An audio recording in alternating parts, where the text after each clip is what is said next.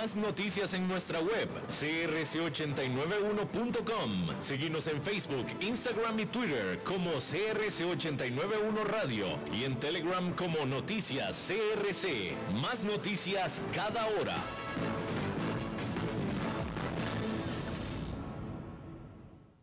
CRC 89.1 Radio y Cadena Radial Costarricense no se hacen responsables por las opiniones emitidas en este programa.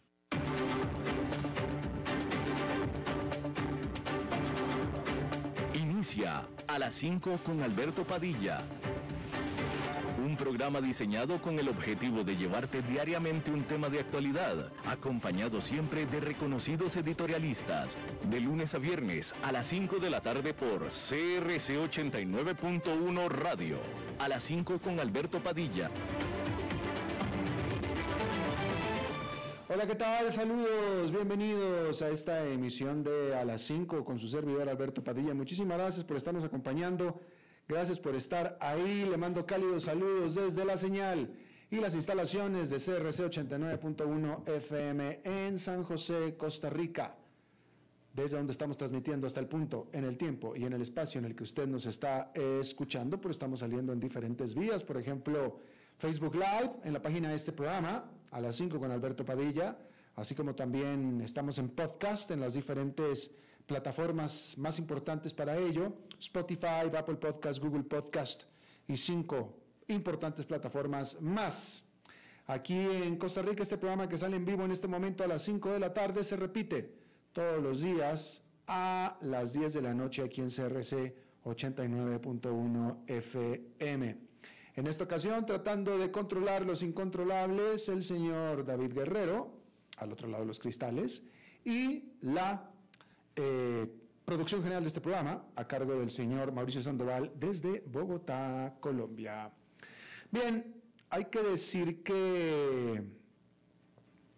Vamos a ver, ¿con qué vamos a empezar? Porque hay varias cosas eh, importantes para hablar con usted. Déjeme eh, comenzar diciéndole que, bueno, hay que decir que la evidencia es clara de que el sistema financiero pues está inundado de efectivo por parte de los programas de estímulo económico de la era de la pandemia, lo que obliga a los administradores de dinero a encontrar nuevas formas de aplicar ese dinero, nuevas formas de invertirlo. Ahí están de muestra el número récord de fusiones corporativas, la amplia disponibilidad de capitalización para las empresas startups, o sea, las que están naciendo, y la excitación institucional en torno al Bitcoin. Respecto de las fusiones y adquisiciones, estas operaciones a nivel mundial totalizan 4,4 billones con B de dólares en lo que va del 2021, según un nuevo informe del proveedor de datos Refinitiv, quien al respecto afirma que con el récord histórico de acuerdos de todo el año batido en menos de nueve meses y cinco trimestres consecutivos de más de un billón de dólares en actividad de fusiones y adquisiciones, tenemos muy pocos datos para hacer comparaciones históricas verdaderas. Las empresas también se apresuran a recaudar dinero en los mercados de valores, mientras los inversionistas se apresuran a comprar acciones de las nuevas debutantes. Las ofertas públicas iniciales globales han acumulado 301 mil millones de dólares en lo que va del año, dejando de lado a las empresas de adquisición con fines especiales, las famosas SPACs. Eso es más del doble de los niveles de hace un año y los primeros nueve meses más fuertes para las OPI, las colocaciones iniciales de acciones de todo el mundo, desde que comenzaron los registros de Refinitiv en 1980. Y los inversionistas más candentes tampoco están sentados esperando que las empresas se hagan públicas. Las valoraciones de las empresas emergentes en su etapa naciente o inicial en los Estados Unidos alcanzaron un máximo histórico en el segundo trimestre del año, según la firma PitchBook, quien escribió en un reporte que el aumento de la confianza económica y una perspectiva positiva para la segunda mitad del 2021, junto con un excedente de capital de niveles récord y una afluencia de nuevos inversionistas no tradicionales, han impulsado drásticamente las valoraciones del capital de riesgo a nuevas alturas. El Financial Times también informa que las firmas de capital privado cargadas de efectivo tienen las más altas primas en dos décadas para las empresas que cotizan en bolsa. Además, a pesar de su enorme caída de precios a principios de este año, Bitcoin sigue atrayendo la atención de los inversionistas institucionales dispuestos a asumir riesgos, lo que hace que su precio vuelva a superar los 50 mil el martes. El gran banco US Bancorp anunció el lanzamiento de un servicio de custodia para administradores de inversiones institucionales que desean ayuda para almacenar criptomonedas, afirmando que el interés de los inversores en las criptomonedas y la demanda de nuestros clientes de servicios de fondos ha crecido fuertemente en los últimos años. Algunos bancos centrales están debatiendo cuándo hacer retroceder la compra de bonos de la era de la crisis y comenzar a subir las tasas de interés. Existe un consenso cada vez mayor de que la Reserva Federal de Estados Unidos comenzará a reducir las compras de activos antes de fin de año. Las preguntas para cuando disminuyan los flujos de dinero son entonces, los inversionistas ahora acostumbrados al acceso a dinero fácil, comenzarán a entrar en pánico? ¿Y si la inflación obliga a los responsables de la formulación de políticas económicas a actuar más rápido de lo esperado?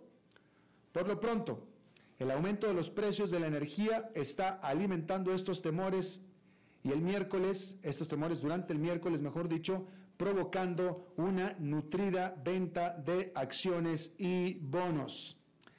Wall Street ha estado definitivamente disfrutando de la fiesta, pero esta podría llegar a su fin pronto. Y en ese contexto, allá en Nueva York, una jornada, eh, vamos a ver los últimos números del cierre, una jornada que toda eh, la operación había estado en terreno negativo, solamente al final la operación pasó a los números verdes con el índice industrial Dow Jones quedando con una ganancia de 0,30%, el Nasdaq Composite con un avance de 0,47% y el Standard Poor's 500 arriba por 0,41%, pero de nuevo, durante casi prácticamente todo el día, las cifras estuvieron en el terreno negativo. Bueno, y hablando de acciones, hay que decir que las grandes automotrices del mundo están atravesando una muy difícil situación con un desplome en sus ventas debido a la escasez de chips de computadora que ha obligado a cerrar fábricas y a restringir la oferta. Pero eso notablemente no ha afectado a las acciones del sector, ya que Wall Street tiene puesto su foco en la gran inversión que la industria está haciendo en vehículos eléctricos que promete impulsar el crecimiento futuro por muchos años por venir. General Motors, Honda y el propietario de Chrysler, Stellantis, reportaron recientemente una drástica caída en sus ventas en los últimos tres meses debido a las interrupciones en las cadenas de suministro, tanto por el lado de los semiconductores como por los problemas de congestión en los puertos. Los fabricantes de automóviles dicen que la demanda de vehículos sigue siendo fuerte, incluso cuando los precios han alcanzado niveles récord. En agosto, el vehículo nuevo promedio en los Estados Unidos, el promedio, ¿eh? fue de 43.355 dólares según Kelly Blue Book, y eso es un 10% más que hace un año. Fíjese, ese es el promedio. Es decir, que el automóvil promedio nuevo a la venta o que se compra en Estados Unidos es un automóvil eh, pues ya casi de lujo, ya casi de lujo, porque 43 mil dólares, con usted eso se compra en Estados Unidos un, eh, Volvo, un Volvo pequeño, un eh, BMW pequeño, un Mercedes pequeño, ¿sí? O un Honda totalmente equipado, pero hasta, hasta arriba, que yo no creo que alcancen tanto. Pero ese es el automóvil promedio, ¿eh? O sea, usted se compra en Estados Unidos un automóvil barato, barato, barato, de así, de, de entradita, nuevo, en 20 mil dólares. Fácil. Pero bueno, en fin. Pero esto es una muestra, una señal del mercado, ¿no? Sin embargo, los fabricantes de automóviles han tenido que parar plantas durante meses, mientras se apresuran a asegurar las piezas necesarias, afectando la oferta de sus vehículos, que es un problema que esperaban que ya estuviera atrás. Pero mientras tanto, los inversionistas están haciendo todo lo posible para mirar más allá de esta situación actual. Las acciones de General Motors subieron casi un 8% durante septiembre, mientras que las de Ford subieron casi un 9%. Y el First Trust Nasdaq Global Auto Index Fund, este indicador que rastrea a las acciones del sector automotriz de todo el mundo, retrocedió en los últimos dos meses, pero sigue siendo casi un 2% más alto este año después de haber repuntado un 53% en el 2020. ¿Cómo puede ser todo esto posible? Bueno, pues a esto le podemos llamar fe en el futuro del coche eléctrico. No hay otra manera de describirlo. La semana pasada, Ford anunció que estaba invirtiendo 7 mil millones de dólares para construir dos enormes campus de fabricación de automóviles eléctricos en los estados de Kentucky y Tennessee. También se espera que General Motors refuerce su estrategia de vehículos eléctricos a pesar de un masivo llamado a reparación de su Chevy Bolt para reparar las celdas de batería que son propensas a incendios. Por su parte, Tesla, que es el referente de vehículos eléctricos, también ha sufrido los problemas de la cadena de suministro pero no se vislumbra una caída en las ventas. Este fabricante de automóviles dijo el sábado que entregó 241.300 vehículos durante el último trimestre, que es un aumento de más del 70% respecto del año anterior, reflejando una sólida demanda de los consumidores por sus vehículos. A fines del 2020, había 10 millones de automóviles eléctricos en las carreteras en todo el mundo, según la Agencia Internacional de Energía. Bueno, pues ese número podría aumentar a casi 145 millones para el 2030 si los gobiernos cumplen con los planes para impulsar que sus ciudadanos cambien a autos eléctricos. Los fabricantes de automóviles están luchando por liderar esa transición, mientras que Wall Street apuesta a que ésta provocará un impulso al precio de sus acciones. Pero eso requiere mirar más allá de las brutales condiciones actuales que siguen siendo extremadamente difíciles para la mayoría de las empresas. Y bueno, los mandatos de vacunación de las empresas para sus empleados se han vuelto cada vez más comunes. Y también la aceptación pública por la vacuna, aunque quedan focos de oposición. Encuestas recientes del grupo de expertos de atención médica Kaiser Family Foundation y Gallup han encontrado un mayor apoyo para los mandatos en comparación con encuestas anteriores.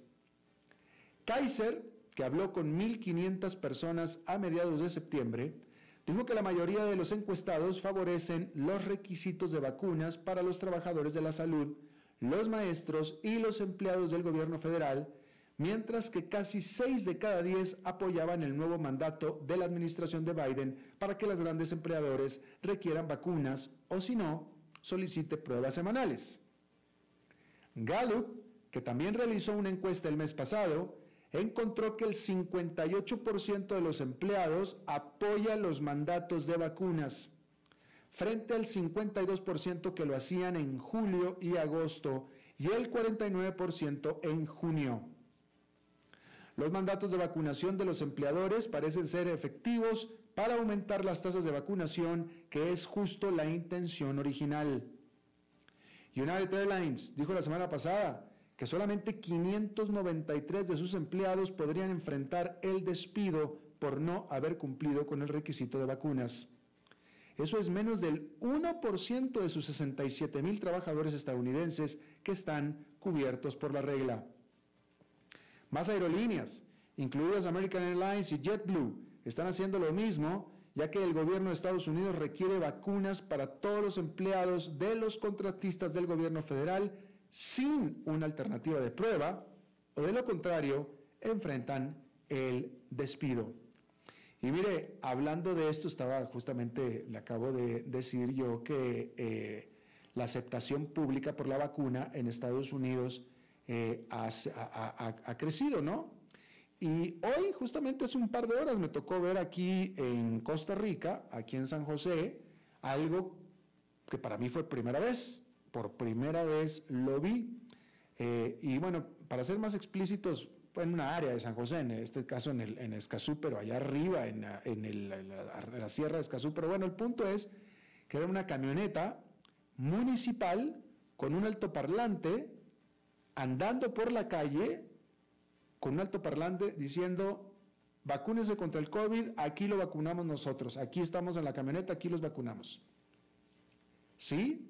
Lo que me indica que al menos en este país en Costa Rica ya prácticamente todo el que se quiso vacunar ya se vacunó. Y están tratando de alcanzar, están tratando de llegar hacia aquellos que no quisieron ir a vacunarse. Entonces, bueno, pues si no quisiste ir a vacunarte, pues a ver si aceptas vacunarte, nosotros yendo hacia donde tú estás.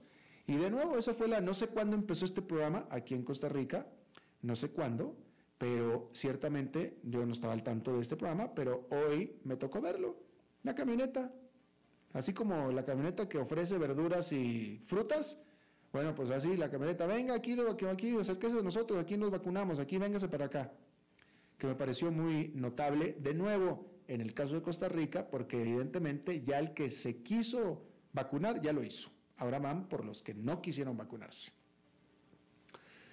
Bien, cambiando de tema, el algodón es el más reciente producto básico en ver su precio disparar, alcanzando este martes su máximo en 10 años. Los futuros del algodón subieron un 4%, al nivel más alto desde septiembre de 2011. El precio ha subido un 22% solo en las últimas dos semanas y el clima extremo es un factor. Las sequías, y las olas de calor han acabado con los cultivos de algodón en los Estados Unidos, que es el principal exportador de algodón del mundo, por lo que hay escasez del producto. Y con eso han encontrado al mercado especuladores de precio, agravando la situación. Es importante porque el aumento del algodón podría transmitirse a los consumidores en forma de precios más altos para jeans, camisetas y otras prendas. Los precios de la ropa ya estaban en alza, aumentando más de 4% durante los 12 meses hasta agosto, según datos del gobierno de Estados Unidos. El salto en los futuros del algodón podría impulsarlos aún más. Otro golpe para los inversionistas y compradores preocupados que intentan, intentan deshacerse de los efectos de la inflación, por supuesto que sin mucho éxito. Bueno, el Premio Nobel de Física de este año fue un oportuno recordatorio del impacto de la humanidad en el planeta. El trío de investigadores que este martes recibió el premio encontró formas de predecir el comportamiento a largo plazo de sistemas complejos y aparentemente aleatorios, incluido el clima. También encontraron evidencia de cómo los humanos están influyendo en tales sistemas.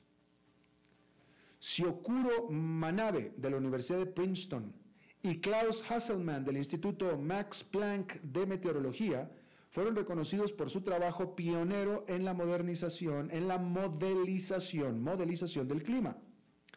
Giorgio Parisi de la Universidad Sapienza de Roma fue reconocido por sus ideas matemáticas que ayudan a explicar algunos de los complejos sistemas del clima de la Tierra descritos por sus compañeros de galardón. Sus ideas también se pueden aplicar a otros campos como la neurociencia y el aprendizaje automático. Este fue el primer premio Nobel científico otorgado a la investigación sobre el calentamiento global.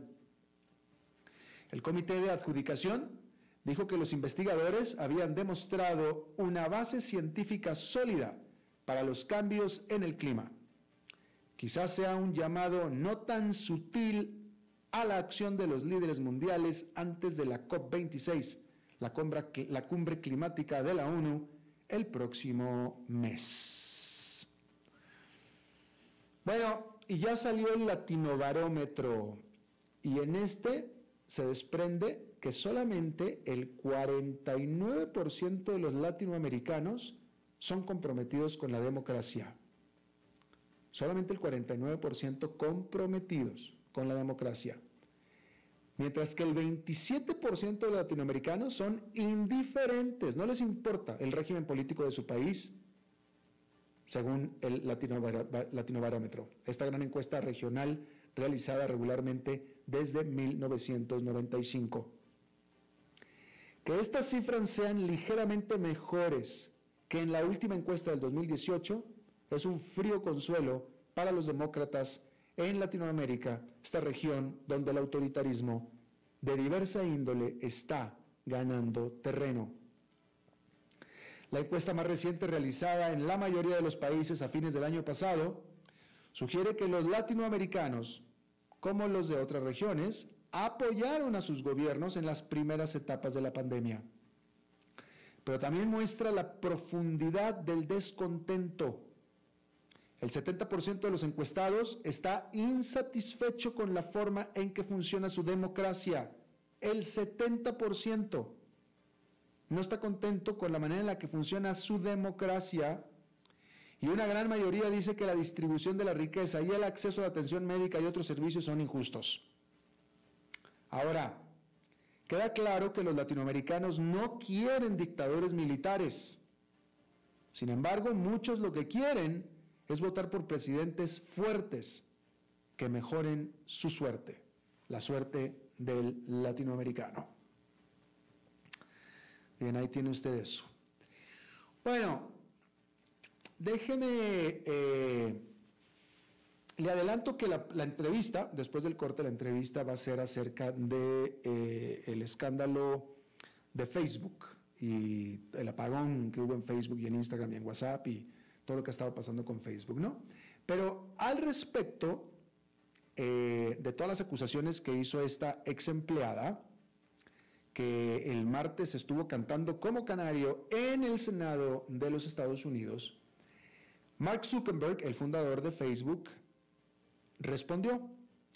Quiero hacer aquí una comparación entre posiciones y respuestas de compañías y de personajes que están enfrentando una crisis publirelacionista para ti tratar de establecer lo que es una buena respuesta a una crisis pública relacionista y lo que es una mala respuesta a, otra, a una crisis pública relacionista. ¿sí?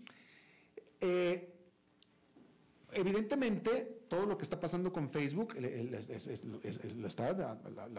son malas noticias para Facebook, ¿no? ha sido muy duro. Lo del apagón es lo de menos. Es todo lo que dijo la eh, ex empleada, que dijo primero a la prensa y después al Senado. Declaraciones muy fuertes y muy dañinas. La noche de este martes, Mark Zuckerberg en Facebook, en su cuenta personal de Facebook, dio respuesta, una extensa respuesta a todas las acusaciones de esta empleada. Pero voy a rescatar yo este párrafo que voy a tratar de traducirlo de la mejor manera posible. Y fíjese usted la determinación, la contundencia y hasta la claridad con la que contesta Mark Zuckerberg a muchas de estas eh, acusaciones. Eh, lo que Mark Zuckerberg escribió es muy largo, pero este párrafo es el que me parece que condensa todo. Y de nuevo, fíjese en los elementos que le acabo de mencionar. Zuckerberg escribió en inglés. Muchas de las afirmaciones no tienen ningún sentido. Si quisiéramos ignorar la investigación, ¿Por qué crearíamos entonces un programa de investigación líder en la industria para comprender estos importantes temas en primer lugar? Si no nos importara luchar contra el contenido dañino, ¿por qué emplearíamos a tantas más personas dedicadas a esto que cualquier otra empresa en nuestro espacio, incluso a las más grandes que nosotros? Si quisiéramos ocultar nuestros resultados, ¿por qué habríamos establecido un estándar líder en la industria para la transparencia y la presentación de informes sobre lo que estamos haciendo? Y si las redes sociales fueran tan responsables de polarizar a la sociedad como afirman algunas personas, entonces, ¿por qué estamos viendo un aumento de la polarización de los Estados Unidos mientras se mantiene estable o disminuye en muchos países con un uso tan intenso de las redes sociales en todo el mundo? Esto es un compendio, un párrafo de hecho, este es un párrafo literal que escribió Mark Zuckerberg, pero fíjese la determinación y la contundencia con la que él está eh, rechazando las afirmaciones de esta empleada.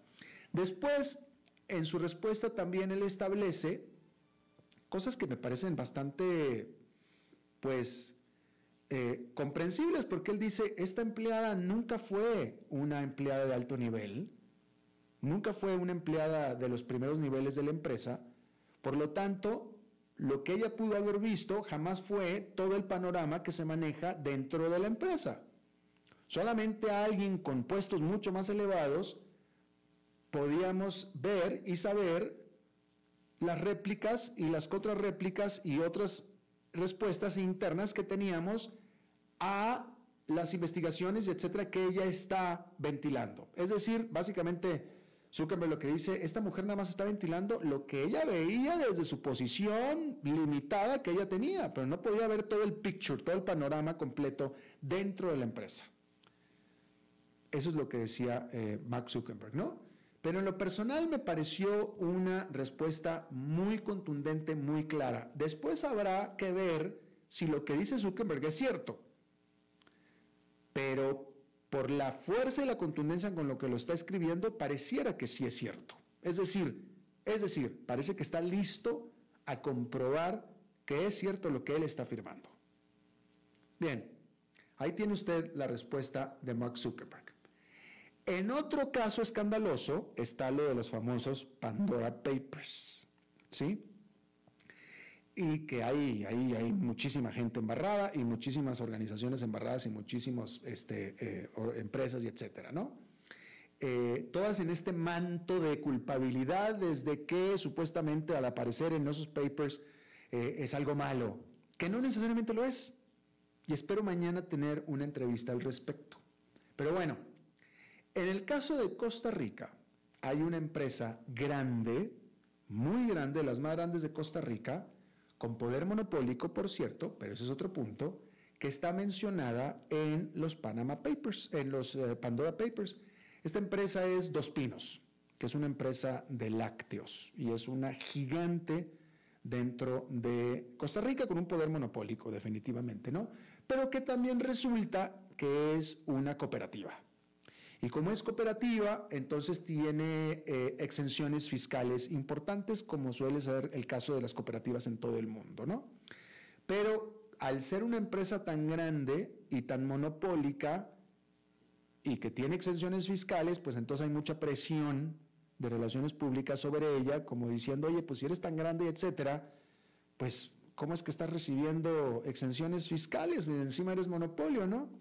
Y en esto encima sale que tiene eh, operaciones o compañías offshore de acuerdo a los Pandora Papers. ¿Sí? Ahora, de nuevo, yo aquí se lo he dicho, hay razones legítimas, las hay, razones legítimas para abrir operaciones o tener cuentas en paraísos fiscales que se le conocen paraísos fiscales, llamémoslos de offshore. Hay razones legítimas para eh, tener cuentas offshore, hay, razones legítimas para tener compañías pantalla, etcétera, las hay. Y de nuevo, espero poder hablar de esto mañana. Pero fíjese usted la respuesta que dice Dos Pinos sobre su involucramiento en los Pandora, sobre que la descubrieron que tiene operaciones y cuentas y compañías en conocidos paraísos fiscales. Fíjese usted la respuesta. Esta es parte de la respuesta de Dos Pinos. Dice Dos Pinos. Dos Pinos aclara que no utiliza estas sociedades para eludir o evadir impuestos. Las sociedades que tiene la cooperativa en Guatemala, Belice, Nicaragua, Panamá, Barbados y República Dominicana sirven únicamente para poder operar comercialmente en esos países y regiones. Eso es lo que responde. Ok. Uno aquí se preguntaría, no sé, no he ido a Barbados, ¿venderán leche de dos pinos en Barbados? ¿Queso de dos pinos en Barbados? No sé, no he ido, puede ser que sí. Pero esta es la... ¿Sí venden en Barbados? ¿Tú ya fuiste a Barbados, David? Pero sí venden en Barbados. Venden, eh, bueno, Nicaragua yo creo que también. Belice, ¿venderán dos pinos en Belice? Sí hay. Bien, ok, está bien. Entonces vamos con otra, otra, eh, otra respuesta a este respecto también de Dos Pinos. Dice Dos Pinos, no hay una sola subsidiaria de la cooperativa que, siendo comercialmente operativa y persiguiendo ingresos, no cumpla el 100% de sus obligaciones legales y fiscales en el país en que opera. O sea que hay subsidiarias que son comercialmente no operativas y que no perciben ingresos. O sea, o sea, hay que no son comercialmente operativas y no perciben ingresos. Y si las hay, ¿para qué las hay? O sea, ¿le suena a usted esta respuesta de Dos Pinos como una explicación sólida y contundente? O como una explicación de alguien que no tiene nada que esconder. No hay una sola subsidiaria, dijo Dos Pinos, de la cooperativa que, siendo comercialmente operativa y percibiendo ingresos, no cumple el 100% de sus obligaciones legales y fiscales en el país en que opera. O sea, entonces, implícitamente, esta respuesta dice que hay subsidiarias que no son comercialmente operativas ni perciben ingresos. ¿Qué no es eso casi, casi como la definición de una shell company, de una compañía pantalla? Porque intrínsecamente está diciendo que sí tiene subsidiarias que no son comercialmente operativas y que no perciben ingresos. Entonces, ¿para qué las tiene? ¿Qué no es eso precisamente offshoring? ¿No? Entonces, ¿se fija usted la diferencia en respuestas? Esta es una respuesta que no es clara. Es más, casi le voy a decir, si es clara, porque intrínsecamente está diciendo que sí lo tiene. La propia Dos Pinos está casi que confesando que tiene subsidiarias que no son comercialmente operativas ni que perciben ingresos. Y bueno, ahí es entonces donde nos preguntamos, ¿para qué las tienes, no? Pero donde está tratando de aclarar más en turbia, ese es el punto que estoy tratando de decir. A diferencia de, las, de la declaración o de la respuesta de el presidente de Facebook, que lo dice con toda contundencia y con toda claridad. Después veremos si es cierto lo que está diciendo, pero las declaraciones son contundentes y claras. Las de Dos Pinos, discúlpeme, no son claras intentando ser contundentes, pero no son claras, al contrario, enturbian todavía más. Pero bueno, es lo que le quería dejar yo, nada más el ejemplo de lo que es una cosa y lo que es otra. Vamos a seguir hablando de lo de Facebook después de esta pausa. A las 5 con Alberto Padilla, por CRC 89.1 Radio. Dijo Salvador Dalí. Un gran vino requiere un loco para hacerlo crecer, un hombre sabio para velar por él, un poeta lúcido para elaborarlo y un amante que lo entienda. Bodegas y viñedos La Iride, vinos argentinos de la región de Mendoza. Colecciongourmet.com Desde Maipú, Mendoza, la tierra del olivo nos llega aceite de oliva Laur. Su delicada y elegante textura, así como su afrutado aroma vegetal, lo convierten en un aceite especial para paladares exigentes. Disponible en tres variedades: Laur Cruz de Piedra, Laur Aceite de Oliva Extra Virgen y Laur Gran Mendoza Aceite de Oliva Extra Virgen. Lo mejor de tres zonas en una sola botella. Galardonado con el Gran Prestige Gold en el Terra Olivo 2018. Aceites de oliva Laur no pueden faltar en tu mesa. De venta en todas las tiendas, don Fernando. Es tiempo de celebrar los buenos momentos. De disfrutar con los tuyos, con quienes te hacen reír. Es tiempo de celebrar lo que te mereces con aquellos que compartís la experiencia de vivir. Porque siempre tendremos a alguien con quien celebrar. Naíride, bodegas y viñedos de la región de Mendoza. Búscanos como colecciongourmet.com. Compartamos otra vez la alegría de jugar juntos. Este domingo 19 de diciembre, el sorteo extraordinario del gordo navideño trae un premio mayor de 6.400 millones de colones en cuatro emisiones. Valor del entero, 80.000 colones. Fracción, 2.000 colones. Adquiéralo en nuestro canal de distribución y con nuestros vendedores autorizados. Junta de Protección Social, para hacer el bien.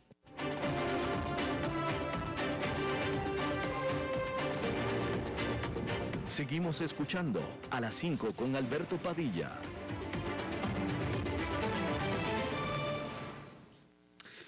Bueno, gracias por continuar con nosotros. El día de ayer, este martes, el apagón eh, de casi siete horas que sufrió Facebook, Instagram y WhatsApp eh, fue noticia mundial porque de alguna manera todos lo vivimos.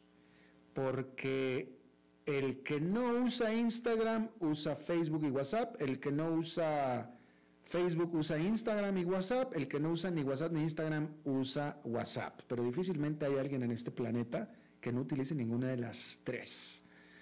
Vamos a hablar de esto, está con nosotros Mauricio Jaramillo, él es eh, periodista en temas, experto en, en periodismo digital, tecnología también, él es el director de medios digitales Impacto TIC, conferencista al respecto. Mauricio, te saludo con mucho aprecio. Alberto, un gusto, eh, un, un gusto, muchas gracias por la invitación. Un saludo desde Barranquilla, Colombia. Barranquilla, bien, y un saludo para allá también. Eh, Mauricio, ¿cuál es tu primera reflexión respecto de la afectación, celebración, descubrimiento que eh, se, se- se ha vivido después de poco más de 24 horas de este apagón de Facebook y todo lo que esto implica? Perfecto, Alberto. La, la- la primera reflexión es que esto no es nada nuevo. La tecnología la hacemos humanos y la tecnología falla. Y falla mucho más seguido de lo que creemos, Alberto. Lo que sucede es que esta vez la falla que, que sufrió Facebook superó algunas de las, de las soluciones de los planes B y C que una organización como Facebook tiene siempre y los tuvo siete horas sufriendo, tratando de resolverlo. Pero todos los días Google, Facebook, Twitter, las aplicaciones de correo tienen fallas. Lo que sucede es que siempre hay una cantidad de medidas de contingencia que hace que para nosotros sea imperceptible la mayoría de las veces. Cuando Gmail, el correo se cae tres horas, eso es tendencia en todo el mundo. Y esta vez pues fueron siete horas y como lo decías, no solo fue una red social o una plataforma de mensajería, sino todo el ecosistema de Facebook en el que todos nosotros estamos con una o varias de estas aplicaciones. Definitivamente. am, eh, hubo, dependiendo, dependiendo a quién le preguntes, pero hay negocios, hay industrias completas que dependen en sus operaciones de Facebook, que hacen ventas a través de Facebook. Eh, y aparte está Facebook, eh, WhatsApp e Instagram como medio de comunicación, como medio para estar comunicados, ¿no? Eh, por ejemplo, yo perdí comunicación con el productor de este programa, por ejemplo, ¿no? Mis amigos perdieron comunicación con sus hijos, etcétera, ¿no? ¿qué, qué- qué- qué te dice esto con respecto de lo, de lo, del alcance que efectivamente parece ser que tiene Facebook dentro de nuestras vidas diarias? Alberto, y Facebook y en general Internet pasaron de la periferia al centro de nuestras vidas. Lo decías, los negocios, también la salud. Muchas personas eh, acudimos al médico vía WhatsApp. Em, la educación, el entretenimiento, la cultura, todo. Entonces, eh, lo que sucedió ayer con solo siete horas de Facebook nos muestra lo importante que es Facebook y lo importante que en general es Internet y las plataformas digitales para nuestras vidas. Hay un error, es algo malo, para nada, es muy positivo. Por algo usamos estas plataformas, porque nos solucionan problemas, nos resuelven necesidades, nos mejoran la calidad de vida. El gran error, el gran error es entrar a depender y no tener otras formas de hacer las cosas. Quien hace negocios, por ejemplo, Alberto, que mencionabas, sobre todo pequeñas empresas, microempresas o negocios personales que hacen su comercio electrónico vía Instagram con WhatsApp, eh, se quedaron siete horas sin poder vender, sin poder hacer su trabajo. El gran error es depender de las plataformas. Apoyarnos está perfecto. Depender de ellas es el error. Entonces, por ejemplo, un sitio web o, perdón, un, comercio electrónico, una tienda, un pequeño negocio de los que venden en WhatsApp y en Instagram, debería tener un sitio web, así sea un sitio muy sencillo, de tal manera que Instagram sea una plataforma para amplificar lo que hace y WhatsApp una herramienta para establecer contacto con los clientes y atenderlos. Eh, ese es el gran error, depender de Facebook o depender en general de una plataforma específica eh, está mal. Usarlas está perfecto y sabemos que nos mejoran nuestra vida. Pero Mauricio, justamente ahora, un año y medio, casi, ya vamos casi a dos años de esta pandemia, donde ya eh, tanto se habla de que el teletrabajo llegó para quedarse en una gran medida, en una gran medida.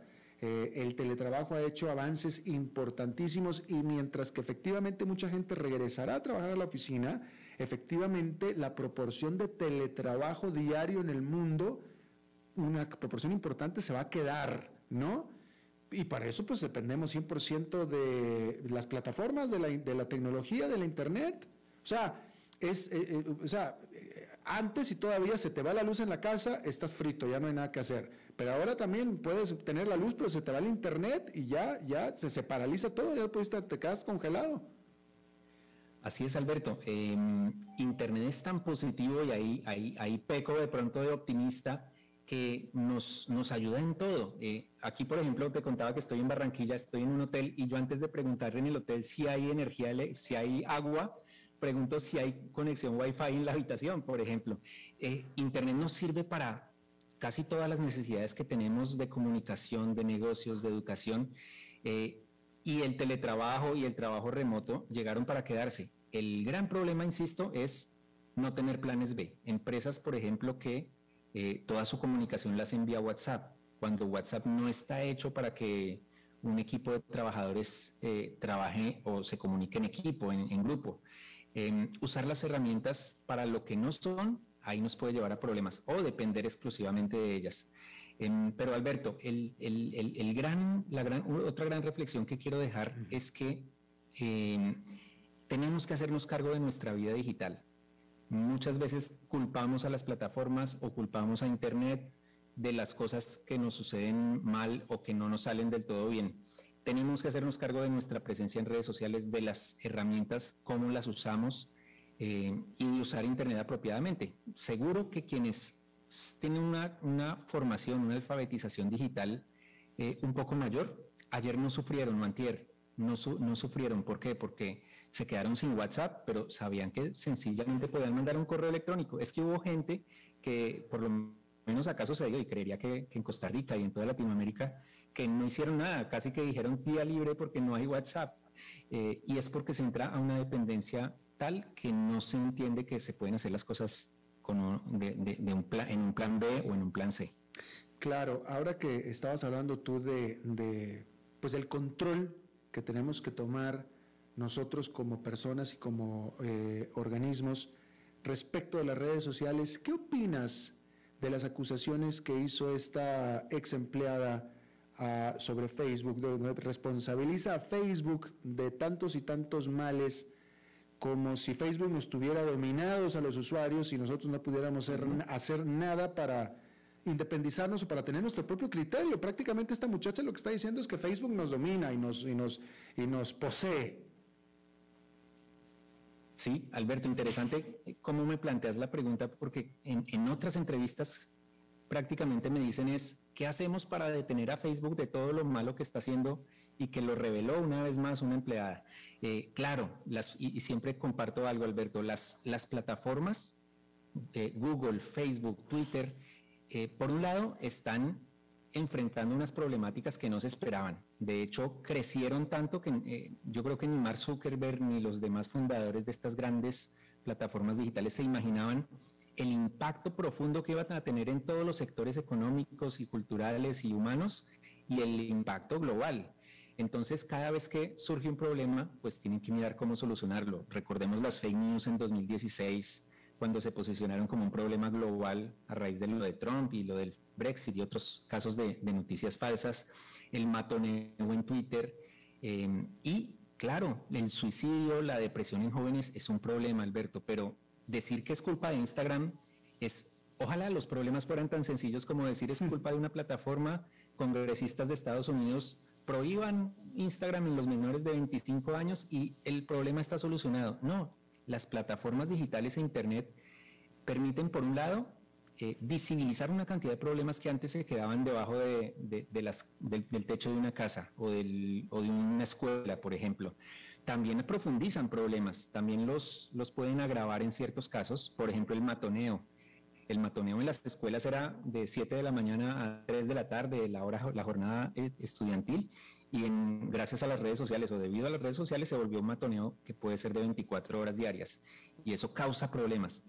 La imitación entonces de las, o la frustración de las mujeres al ver patrones de belleza de Instagram, Claro, es un problema, pero las revistas impresas también lo hacían y las jóvenes se informaban con las revistas impresas y buscaban imitar esos patrones de belleza.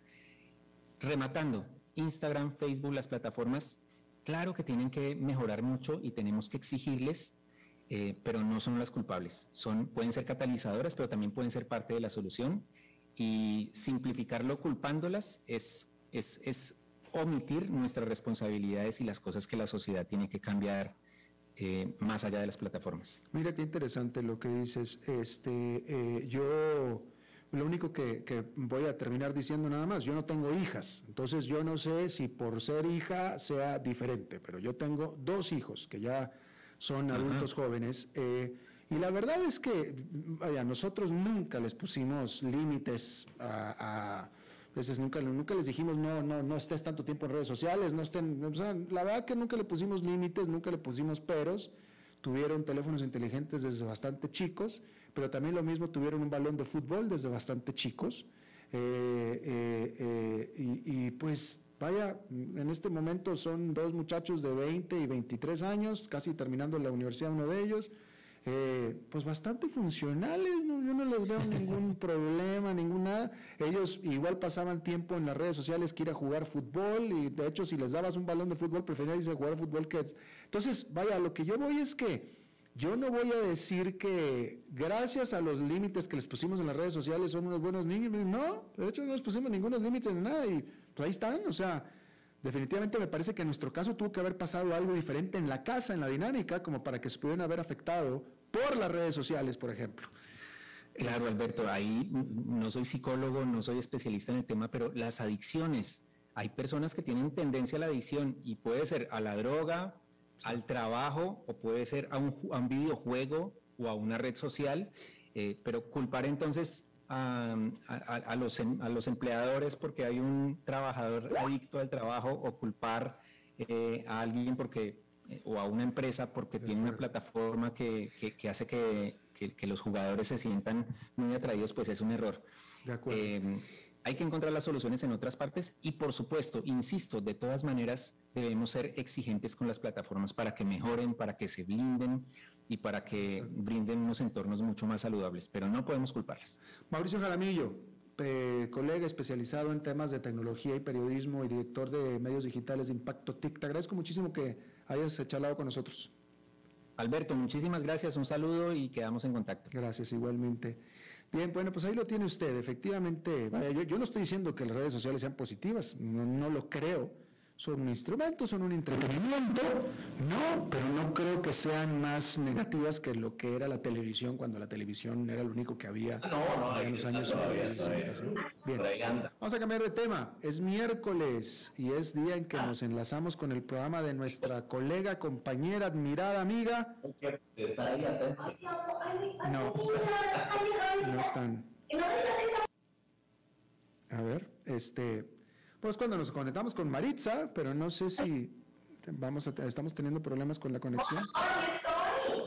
No, no, no, no, no, no está. no está definitivamente. Este, bien, bueno, pues entonces a ver si podemos restablecer eso. Eh, sí, bueno, entonces yo le comentaba, le digo, yo, yo, yo eh, no, no, no soy conocedor, vaya, en este asunto de las acusaciones que estaban haciendo con respecto a Instagram, lo, hablaban acerca de eh, eh, el efecto sobre las niñas, sobre las adolescentes. Yo no tuve hijas, entonces no puedo opinar acerca de lo que es criar a una hija saludable emocional y mentalmente, porque simplemente no tuve hijas.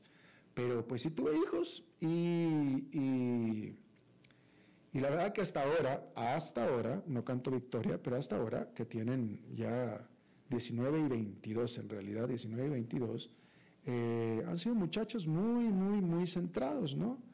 Eh, y diciéndome a mí, comparando con otras, otros padres de familia que no han sido tan afortunados como yo en este sentido, es lo que me decían, me decían es que tú eres muy afortunado, que te tocaron tus dos hijos muy, muy tranquilos, muy disciplinados. Y yo, pues bueno, a mí me gusta decir, bueno, si me hubiera tocado uno, muy disciplinado, muy tranquilo, a lo mejor soy suertudo, pero que los dos sean muchachos emocionalmente muy estables, con cero dramáticos, cero, cero, cero problemáticos, etcétera, pues me parece que ya es un poco más allá que simplemente suerte. Me parece a mí, ¿no? Eh, ahora, tampoco, vaya, eh, vaya, eh, tampoco todo fue vida, la vida sobre rosas en la crianza de mis hijos. Digo,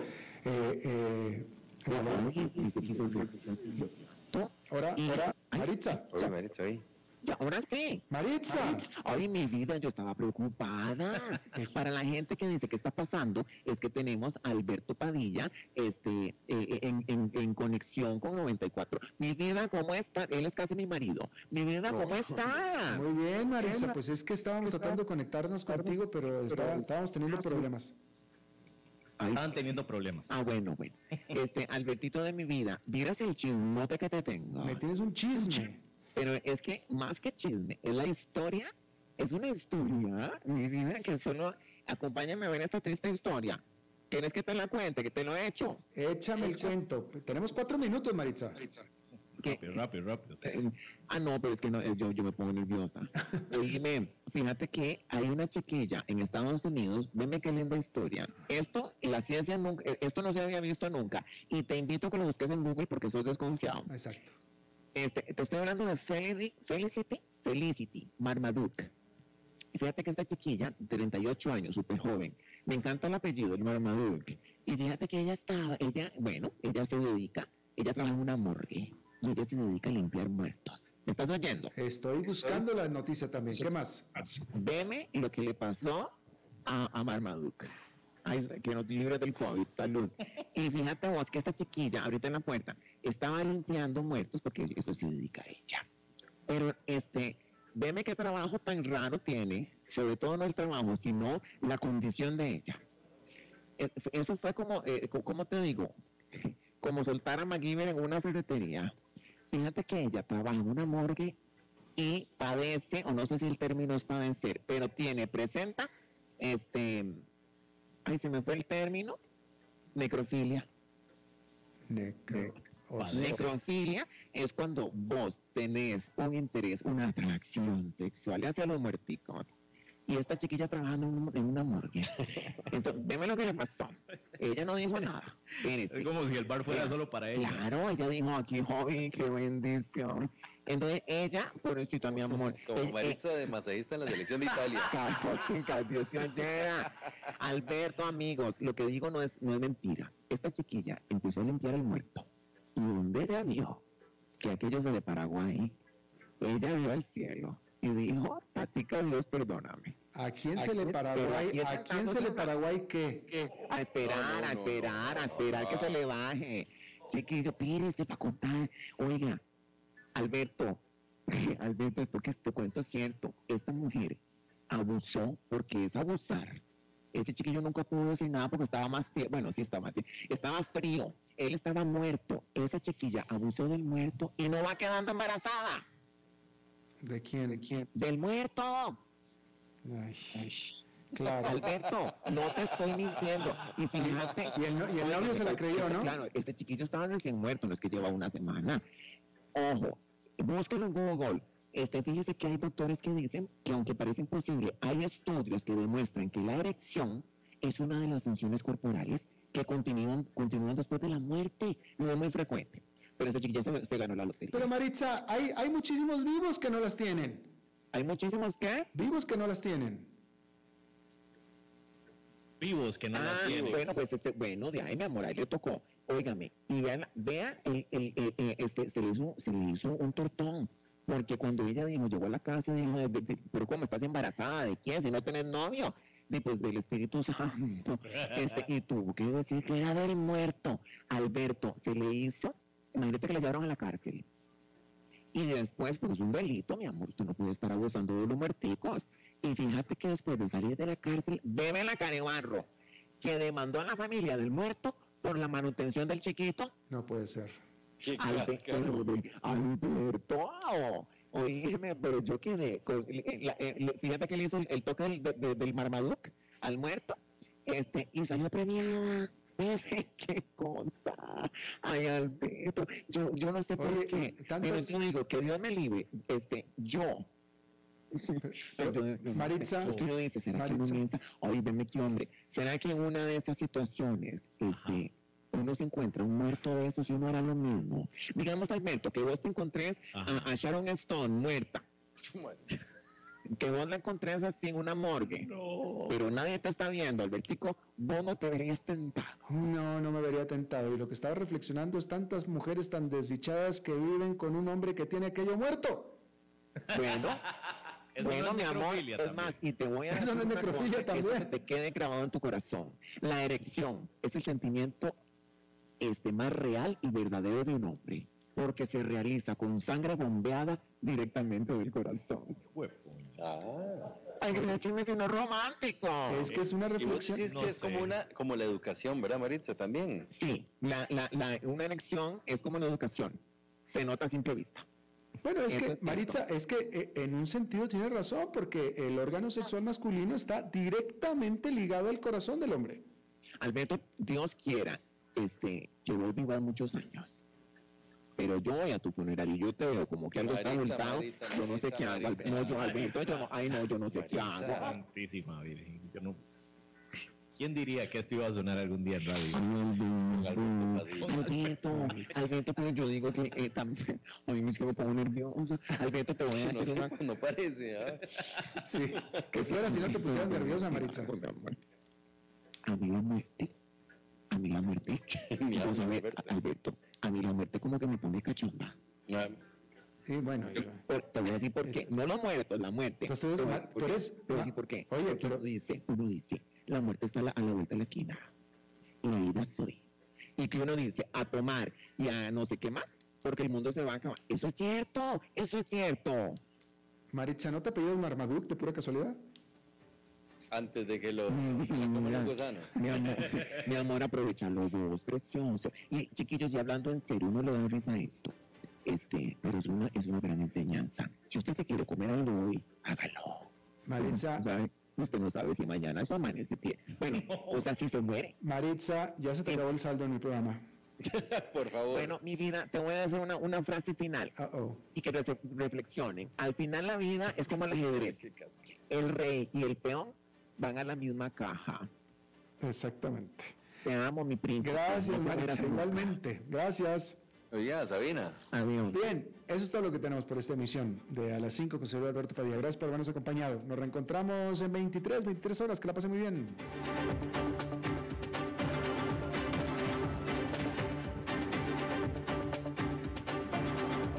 Concluye a las 5 con Alberto Padilla.